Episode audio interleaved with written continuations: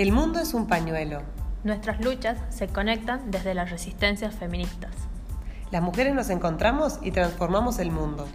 Somos feministas contra la violencia, contra el capital, contra el racismo y el terrorismo neoliberal.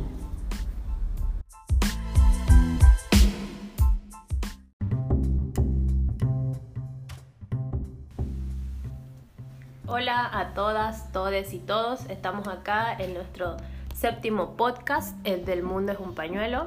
Eh, somos Eve, Sara y Poppy. En este nuevo encuentro, eh, bueno, eh, antes de empezar a, a, hablar el tema de hoy, les recuerdo que nos pueden escuchar por la radio de todas los días jueves, 10 de la mañana, hora centroamericana, también por Radio Pedal Uruguay y por nuestras plataformas online que son Anchor y Spotify. Hola compañeras, ¿cómo están? Hola, buenas. qué gusto estar aquí nuevamente compartiendo. Bueno, ahora tenemos un tema de gran relevancia y vamos a tener una conversación con nuestro docente, Carlos Helada, sobre el, un, un concepto que queremos darlo a conocer, que queremos posicionarlo, que es queer, C-U-I-R, diversidad sexual desde el sur global. La idea justo es hablar sobre cómo nos reapropiamos de las categorías. Y bueno, para esto vamos a, dialogar con, con Carlos, que es abogado y que tiene gran experiencia en materia de diversidad sexual y género. Exacto, sí, el objetivo de, de este programa es, bueno, eh, la realidad es que Carlos fue, fue nuestro profe en un, en un seminario bastante cortito y quedamos todos como súper súper enganchados porque, mm. bueno, Carlos es una persona que además de docente es muy activista, es muy activista en las redes sociales. Y, bueno, se posiciona también como docente, como él dice en muchas, charlas, en muchos encuentros, como hombre gay. Entonces él explica que, bueno, esto también ha tenido repercusiones a nivel académico, ¿no? Este, sobre todo esto nos va, nos va a estar contando en su audio, pero sobre todo queríamos compartir este, con todos este concepto de, eh, bueno, de queer, ¿no? Cómo, cómo transformar un poco eh, este, los, conceptos y, la teoría que muchas veces recibimos también desde el sur y él plantea esto de, de bueno, de, de, cambiar el término queer por queer con, con, con C, ¿no? O sea, hacer una transformación sí. y bueno, y, y conceptos también súper que para nosotros fueron como explosivos, como mariconizar el derecho, trabar, trabar. el derecho. Que bueno, en un aula de, de derechos humanos con, con, muchos y muchas abogadas fue como, sí. ¿qué? ¿Qué está pasando? ¿Qué dice este hombre? Fue como súper, súper, este, eso, explosivo. Que, es que eso, él rompe con esa idea que tenemos a veces tan normativa, incluso en el, en el ámbito de los derechos humanos. Hay como conceptos y a veces vamos reproduciéndolos en la vida y, y, bueno, nos vamos identificando con ciertas categorías y las reproducimos, pero esta invitación que nos hace Carlos y bueno, todo un movimiento también, es a cuestionar todas esas categorías, a transformarlas, a apropiárnoslas y a darles un sentido desde nuestras realidades concretas. Y me sí. parece que eso es lo potente que tiene este, este audio que, que, hemos, que les vamos a compartir ahora a nuestro profe. Así que bueno, les contamos, eh, este audio lo grabamos en el contexto de Global Classroom, que fue un, un, evento que organizado la maestría de Derechos Humanos a nivel internacional, digamos, todas las maestrías que se estaban haciendo. Nos encontramos acá en Buenos Aires para hablar sobre tecnología y derechos humanos. Y bueno, en ese contexto vino Carlos y ahí nos brindó este, esta entrevista que ahora les compartimos. En un rato volvemos con un par de comentarios.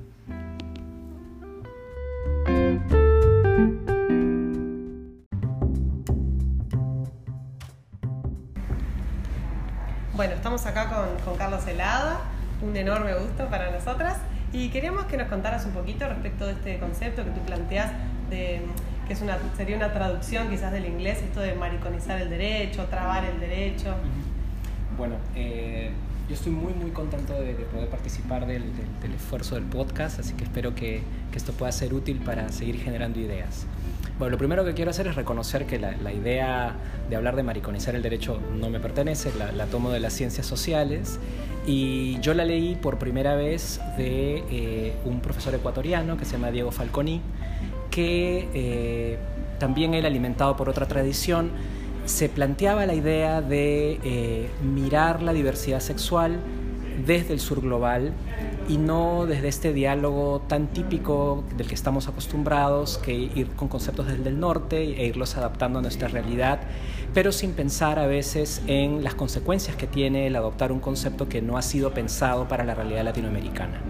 Entonces, eh, a Diego se le ocurrió pensar el concepto de lo queer, que es el concepto de lo extraño, lo raro, y que en el contexto anglosajón suele ser más bien un insulto, ¿no? y, y, ha sido reapropiado para entrar al lenguaje académico y eh, tratar de alguna manera expresar lo que significa lo diverso, lo extraño, lo no aceptado socialmente.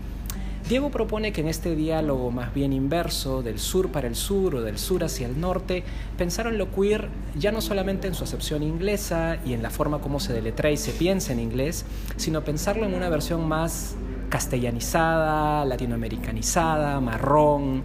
Eh, y él dice, ¿por qué no lo deletreamos y decimos C-U-I-R? Queer o inclusive eh, adaptándolo más a la región andina, que es de donde también es Diego, igual que yo, yo soy de Perú, hablar de cuy, del, animal, del guinea pig, ¿no?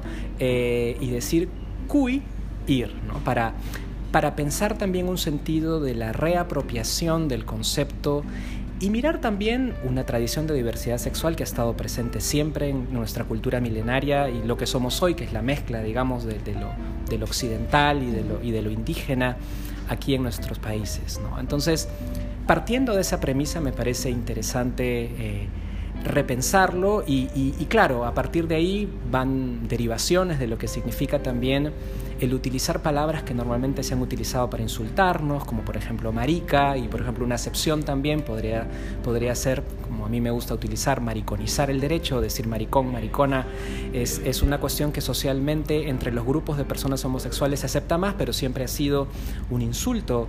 E, e igual también inclusive con la acepción de lo que significa el ser travesti, que es una identidad muy propia también de América Latina.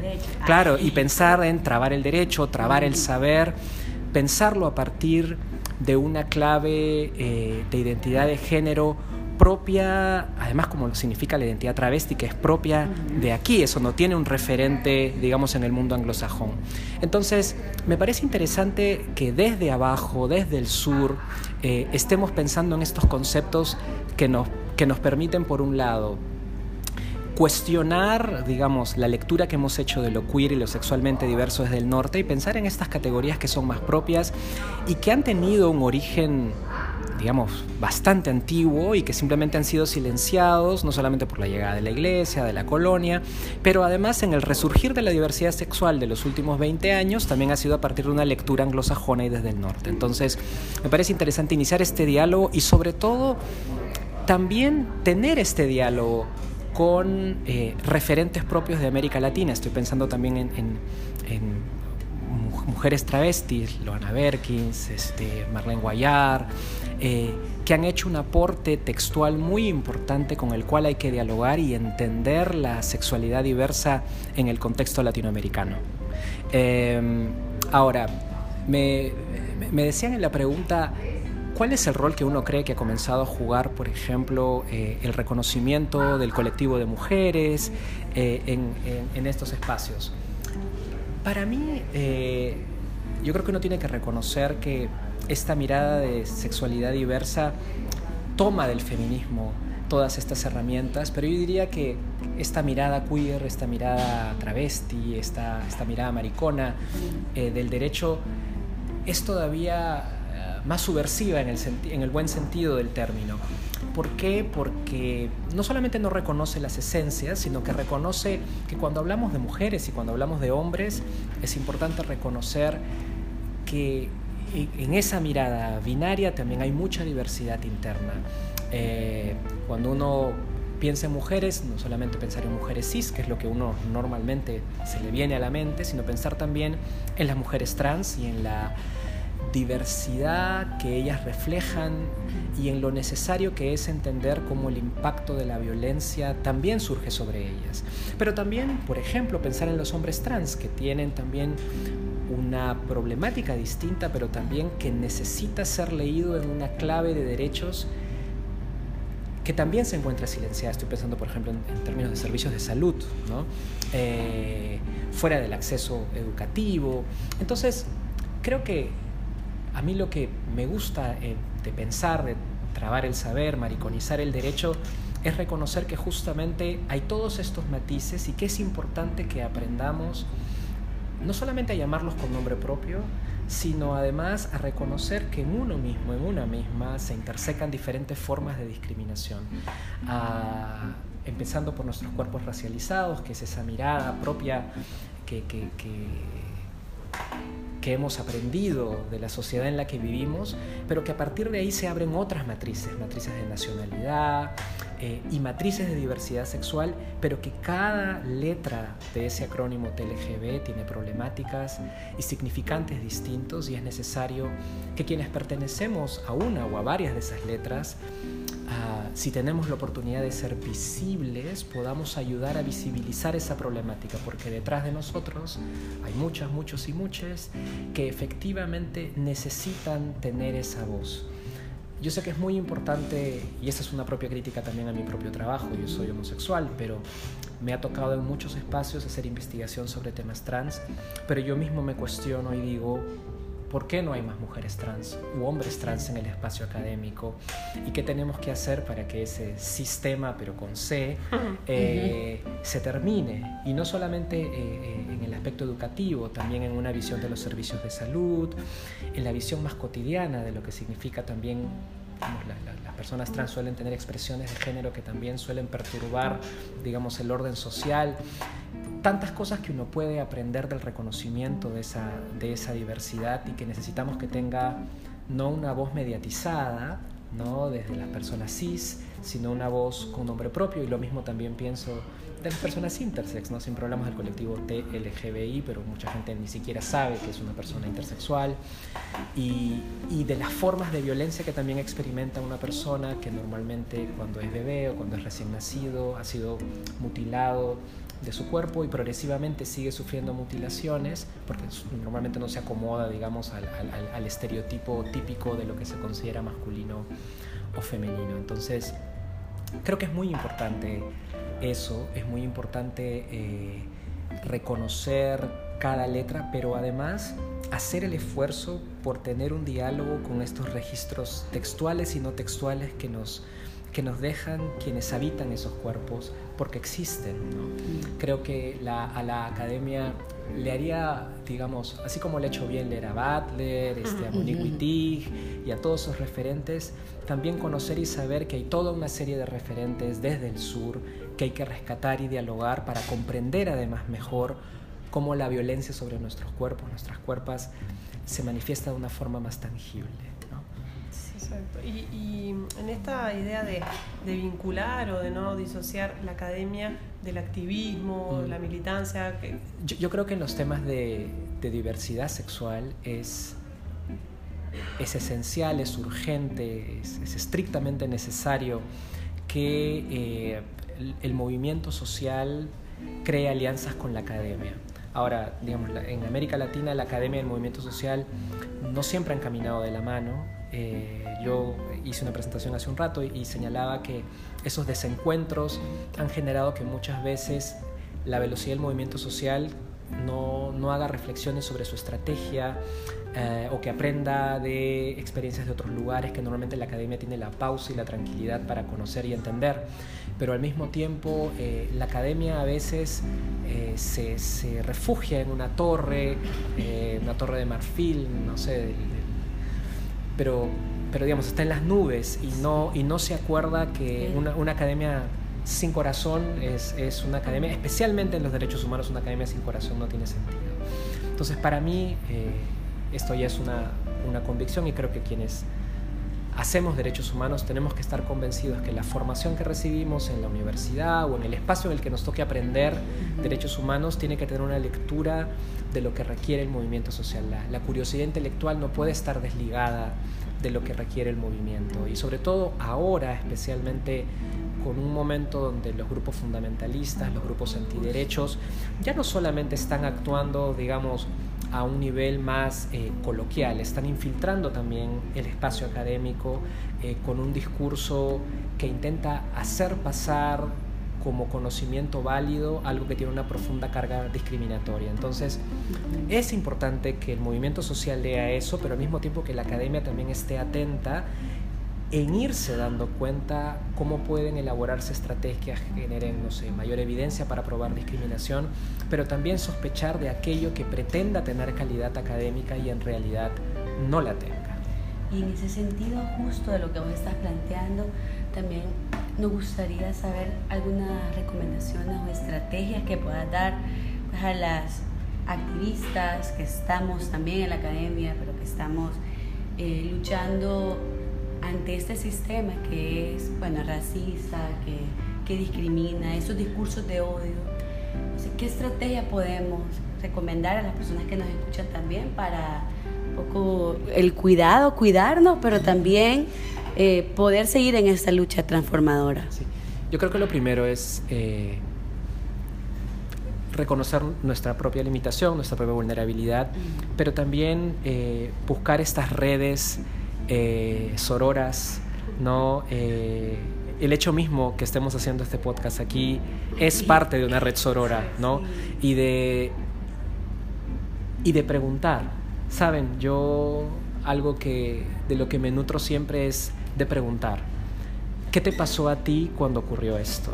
¿A quién acudieron? Y, por ejemplo, ¿no? Eh, en el momento en el que a mí me tocó estar en el movimiento social, siempre encontré profesores y profesoras que se estaban jugando la causa, ya sea, por ejemplo, si había una clínica jurídica, que pudiese darle una mejor estrategia a lo que quisiésemos hacer, no solamente en términos de litigio, si queríamos litigar, sino también desde la perspectiva misma de uh, repensar y, oye, mira, esto hicieron en, en, Argentina y no resultó, y esto hicieron en Brasil y más bien lo que generó fue un retroceso. Entonces, yo creo que es importante preguntar a las hermanas quiénes están en el espacio académico y acudir a ellos. O sea, acudir, que hay gente valiosa que está dispuesta a escuchar, a invertir su tiempo.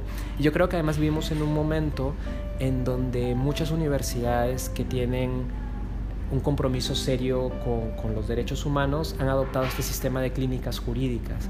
Y en las clínicas uno encuentra gente muy valiente, que normalmente ya ha militado, pero que ahora está, digamos, con un pie en la academia o con los dos pies en la academia, eh, que le permiten a uno dibujar mejor lo que ocurre. ¿no? Eh, entonces, para mí creo que es, es, importante el, el, el, reconocerse y el tocar puertas y el acudir, por ejemplo, a espacios como los que yo conozco de clínicas jurídicas.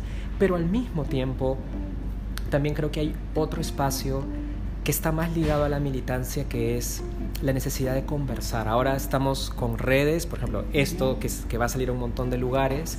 Eh, las redes que nos permiten contar nuestros problemas, ¿no? eh, eh, ya sea desde grupos reducidos como el WhatsApp, eh, o también eh, gente que bloguea y cuenta sus propias experiencias.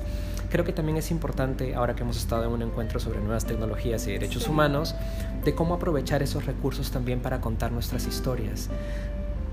Yo en estos últimos años que he estado investigando la realidad de mujeres trans, muchas de ellas que ya están muertas, eh, qué interesante es el registro textual que algunas personas han hecho de su aporte y cómo uno puede aprender y continuar dialogando con esas personas a pesar de que físicamente ya no están aquí con nosotras. Entonces, uh, creo que eso es también muy importante, que aprendamos a tener estos espacios donde uno vuelque su vulnerabilidad y uno cuente, porque cuando uno trabaja en estas cosas que son tan duras, uno también se carga y necesita del abrazo, pero también del oído de de otras personas que puedan desde solamente escuchar hasta ayudar a de alguna manera desintoxicar, de hacer un detox de la carga de lo que significa estar involucrado en, en cuerpo y corazón en estas cosas. Las compañeras allá dicen que las redes salvan y justo se trata de eso, de cómo pues, vamos tejiéndolas y las vamos haciendo más fuertes.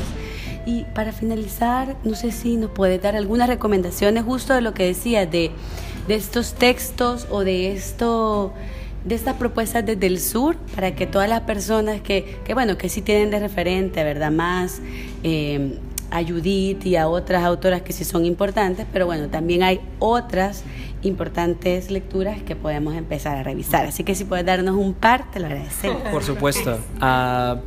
Dos lecturas que me parecen esenciales, que además son aportes de mujeres trans.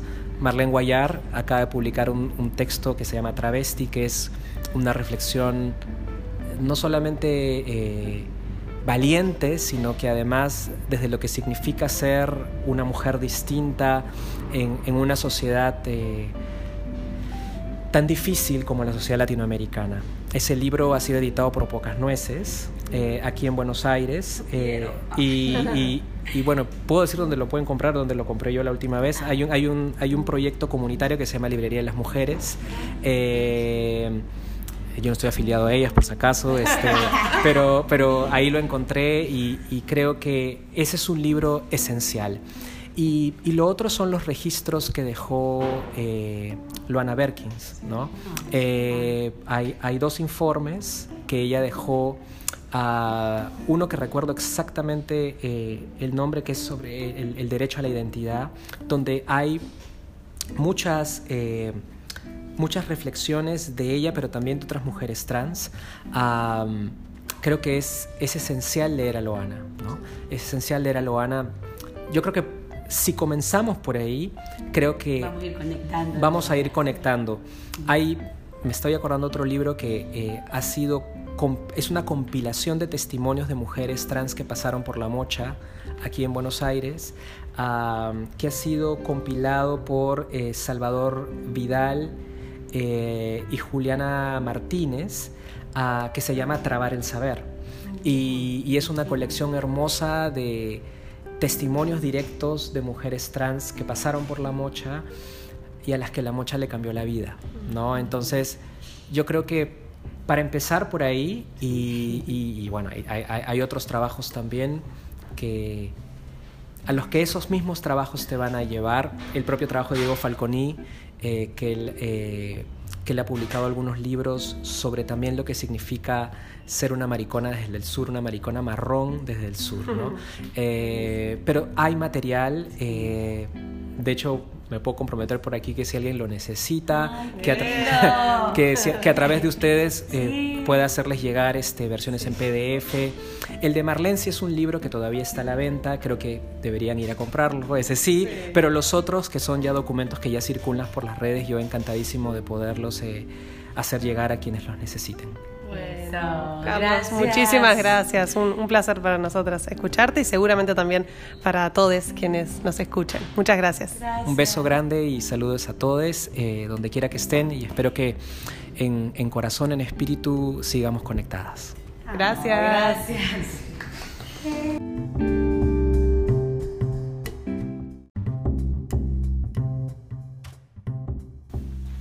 Bueno, aquí estamos de nuevo después de este este maravilloso audio de, de, Carlos Helada. No, realmente, gracias, Carlos. Gracias, Carlos, que seguro nos va a escuchar. Este, él manifestó que estaba muy contento también de ser parte del podcast. Nosotras súper, súper agradecidas este, con Carlos y con todas las personas que, que, nos acompañan. Bueno, realmente muchas, muchas cosas para conversar, ¿no? Respecto de, de esto que plantea Carlos. Total.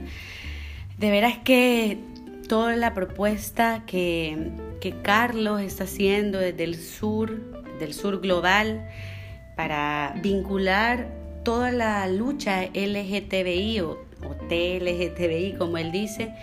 Eh, me parece que es fundamental esta vinculación que él hace de academia y activismo, porque una de las cuestiones que él plantea y que él se ha encontrado, y creo que también nosotras y, muchas personas, cuando estás metida o cuando estás muy involucrada en movimientos sociales o, haciendo activismo por diferentes causas, hay una cierta desacreditación a lo que puedes luego producir en la academia. Y me parece que él hace una clara vinculación de cómo no puede haber un, un activismo que sea comprometido si no está situado desde, desde el territorio, desde la, desde, la, desde la calle o desde el movimiento. Entonces eso me parece que es súper importante y, y, es de las cosas que más me, me, gusta de su propuesta, que no es una propuesta que simplemente viene a reproducir o a, a elaborar, ¿verdad?, desde de, de una élite, sino cómo también él tiene una clara apuesta y creo que todo este movimiento eh, queer, o sea, desde el sur, busca también hacer visibles las voces de las personas que en sus propios cuerpos están atravesando las opresiones.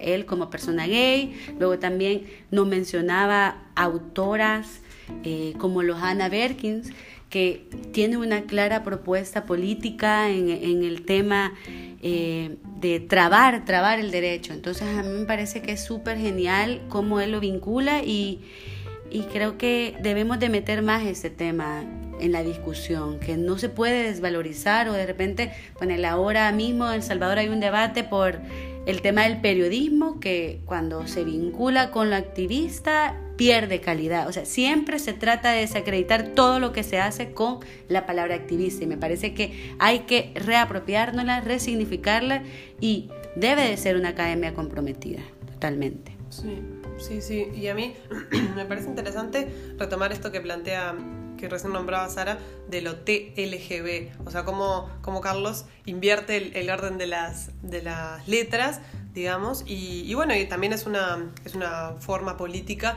de posicionar hoy a las personas, a las personas trans, a las mujeres trans, a los varones trans, y, bueno, también es una discusión que, está, es bien interesante dar, ¿no? Cómo, cómo, dentro del movimiento hay invisibilidad respecto de algunas, algunos colectivos específicos, o sea, eh, las lesbianas, o sea, históricamente han estado bastante más invisibilizadas en relación a los varones gays, eh, ni, sin, sin dudas, ni, ni hablar, digamos, de, la invisibilidad de las personas trans. Entonces, me parece que está bueno eh, eso, en, esto de apropiarnos, también poder plantear incluso eh, hasta, hasta el nombre, ¿no? LGBT, de la forma en que, en que en que, en puede identificarnos mucho más y que nos permita también visibilizar. Ahora, en este momento hay una, hay una campaña en en Cotidiano Mujer, que es una ONG que, hemos, hemos, nombrado de Uruguay, que se llama Invisibles y justamente busca eh, eso, retomar relatos, historias, historias de vida de mujeres eh, lesbianas que forman parte de la esfera pública, pero sin embargo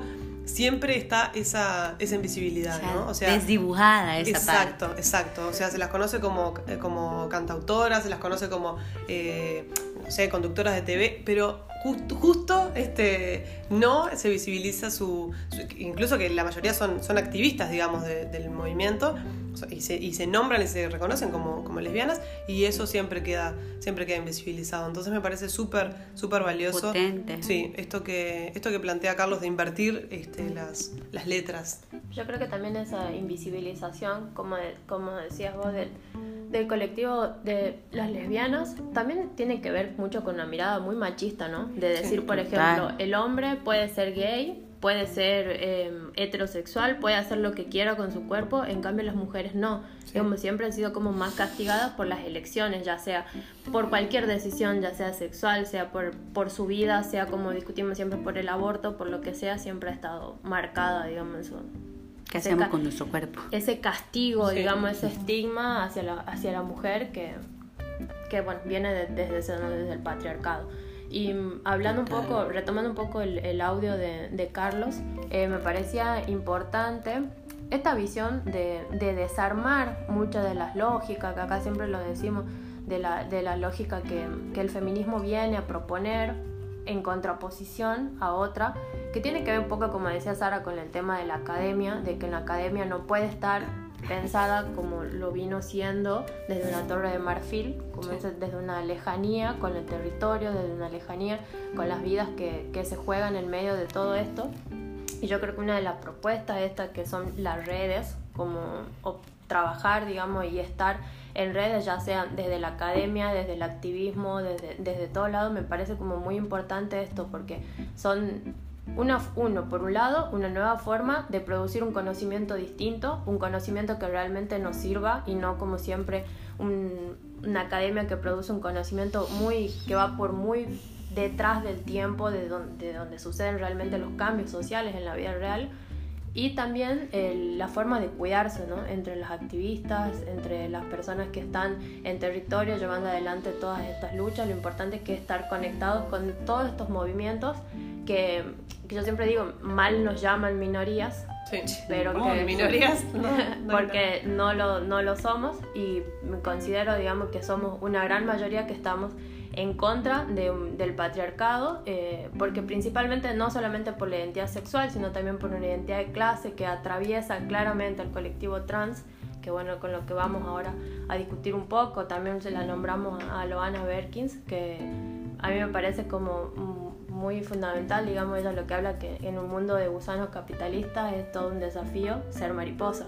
Como todo esto, porque hace referencia a no solamente ser diferente en la imagen, que hay bueno, muchas teorías sobre la imagen, sobre cómo impacta, sino también el de desafiar em, que una persona trans también puede estar ocupando un puesto laboral, también puede estar ejerciendo otro derecho, también tiene derecho a hablar y a posicionarse, también puede estar sentada en una mesa académica y decir soy trans, soy esto, me parece como muy, muy bueno de destacar, digamos, también tenemos a Marlene, que también nombró ella, a Susie Shock, que son como exponentes, digamos, de... Derecho a ser un monstruo. Sí. Me encanta la Susie. Y por eso esa discusión de, de, reapropiarse de eso, así que bueno, muy, muy interesante esto. Ay, sí, no, la verdad es que nos deja con mucha lectura y también para seguir profundizando. Y creo que este programa o sea, viene también por cuestiones que han estado pasando en la región y en el mundo.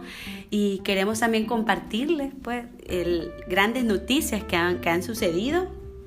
Para esto voy a leer un pequeño texto de nuestro compañero de maestría Felipe que él publicó el día la semana la semana que pasó.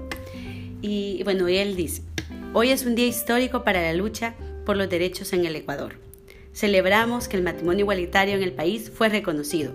Es un paso con el cual la Corte Constitucional hace justicia y hace frente a la discriminación estructural que hemos vivido durante muchísimo tiempo.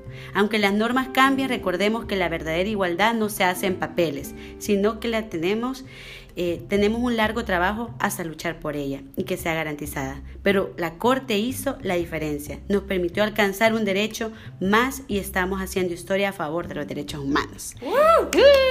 Feli, un abrazo también a Florcita, que son nuestros compañeros de, de la maestría, que son de Ecuador. Y bueno, y es que... Paula también, que fue exalumno de la maestría, pero ahora es una activista y está ahí. Y compartió mesa con Carlos, digamos, en este encuentro. En este encuentro sí. Y realmente hicieron un trabajo muy arduo importante. por posicionar el tema y bueno, y, por lograr esta conquista jurídica, que es una ley, o sea, es súper... que se logre reconocer el matrimonio igualitario y que, bueno, toda la lucha social que ha habido en Ecuador y también a nivel latinoamericano para para denunciar todas las injusticias que provocaba no tener esta garantía, pues me parece que es un hito, un hito histórico y lo celebramos y nos unimos con las compañeras y compañeros y compañeras en Ecuador, porque la verdad es que esto hace que toda la región también avance. Sí, también en, en Botswana, o sea, tuvimos eh, seguidamente también la noticia súper positiva de que este, en Botswana se despenaliza. Es, increíble hablar como de despenalización de, de, la, de, la, diversidad, y de, pero bueno, es, es eso, es también cómo, cómo van avanzando y, cómo van llegando las noticias, pero me parece súper importante esto, ¿no? Eh, traer a autoras y traer a, que Carlos también nos recomendaba, ¿no? Autoras es súper importante y citar siempre compañeros y activistas y compañeros y compañeras y activistas de nuestra región, o sea, realmente eh, compartimos muchas instancias de, militancia y instancias académicas o instancias que sean con personas que, hacen un trabajo increíble, o sea, en derechos humanos y eh, específicamente en diversidad. Entonces, tratemos de citarlas, tratemos de citarlos, tratemos de, nombrarles, nombrarnos. Entonces, me parece súper, súper valioso esto de, de, hacer este análisis desde el sur, o sea, desde nuestra región. Siguiendo un poco, bueno, con, con lo que venimos diciendo, esta mirada, ¿no? Un poco eh, de, para decolonizar el pensamiento y vamos a empezar desde esto, como decía Poppy, ¿no? Desde, desde, el nombramiento, desde cómo, y en, digamos, en relación con eso quería traer, digamos, a, para compartir también, para que puedan ver, lo vamos a dejar un link en la, en la página, eh, hay un movimiento en Bolivia que se llama eh, Nación Marica y me parece como muy importante porque reanuda toda esta discusión de, sobre la necesidad de nombrarnos desde teorías eh, regionales. Em, acá, digamos, este movimiento es de Bolivia, es un movimiento de em, personas, digamos, que asumieron su identidad homosexual después de también asumir su identidad indígena. Entonces, ellos dicen que el término gay no los representa por una cuestión de que también eh, la palabra gay tiene ya un estereotipo que habla de un hombre blanco, que habla de cierto, cierta forma de ser, cierta forma de qué te gusta, qué no, qué es lo que puedes hacer, qué es lo que no. Entonces ellos sienten la necesidad de nombrarse de otra forma y eligieron esta palabra marica, maricón, maraco, son distintas formas, digamos, en las que se nombra, que tiene un sentido peyorativo, digamos, en su sociedad. De decir, por ejemplo, el maricón es el que, ellos dicen, ¿no? El que no juega la pelota, el que no le gusta el fútbol y toda esta cuestión que se usa como insulto. Entonces ellos sienten la necesidad de nombrarse de ahí desde su diferencia, desde decir, soy un maricón, resignificarlo. Entonces, esto me parece como súper importante porque también es eso, ellos hablan de una doble y hasta una triple discriminación cuando una persona eh, que pasa en la mayoría de, de, los pobladores, digamos, en Latinoamérica, son además de indígenas, bueno, que la, cuestión de indígena también te atraviesa una cuestión de clase porque sos pobre, porque y además sos homosexual, digamos, como esta triple discriminación y que a lo que lo podemos sumar también ser lesbiana. Sí. Digamos, Por, por, toda, toda, eh, eh, todo esto que hace una conflictividad a nivel subjetivo de poder asumirse, de poder luchar por el lugar que corresponde.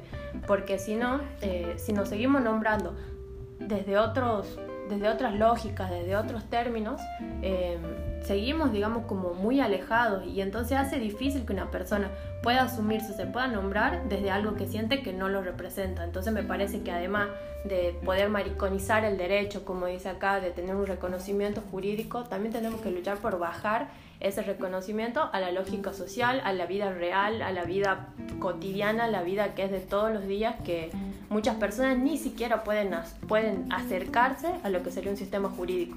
Digamos, imagínate una persona que no puede asumirse de decir, soy gay y además soy todo lo demás, pensar en casarse, digamos, como wow, y como muy, muy, muy alejado y me parece que tenemos que, como decíamos, operar juntos en todo esto para que sea un empoderamiento de las personas que puedan asumir, digamos, y luchar por sus derechos. Sí. es que al final es eso, ¿verdad? Como la negación de derechos en lo cotidiano, o sea, eso es lo que opera. Y bueno, creo que este audio de veras que nos deja con mucha, mucho aporte para seguir construyendo desde nosotras, desde nuestras realidades, desde el sur, desde Centroamérica, desde estas categorías que vamos a reinventarlas y que también las vamos a resignificar, o sea, como también eh, lo hemos visto con, con otras, ¿verdad? Como hablar de de torta, o sea, como hay ciertas categorías que también se utilizan muy en el lenguaje cotidiano y creo que de eso se trata al final, de hacer visibles nuestras luchas, de hacer visibles pues todas las opresiones también, porque si, si no se nombra no existe y, y lo importante es justo aprovechar todas las plataformas y queríamos en este programa retomar toda esta propuesta política de resistencia, de lucha y también de, de sororidad. Así que de veras que muchas gracias. Sí, de resignificación total. Este, si, es, si, hay una palabra que, que, a muchas personas les ha significado una discriminación y, y un, un, sufrimiento en definitiva y, y, que son, han sido tomadas hasta como insulto, ¿no? Porque hoy decir puto, o sea, realmente... Entonces me parece que, que, hay que resignificar, hay que reapropiarse de los términos este, y darles un giro. Y mariconicemos y trabemos todo. Lesbianicemos también. Lesbianicemos también. Bisexualicemos. bueno. Nos reencontramos la próxima semana, compañeras. Gracias por compartir este espacio y a todos. Gracias a ustedes, gracias a Carlos. Gracias. de nuevo las felicitaciones a los compañeros, tanto de Ecuador como también las compañeras de la maestría de África, que también están como contentos con esa lucha. Festejando. Sí, bueno. A seguir. Gracias, nos vemos. Seguimos. Hasta la próxima.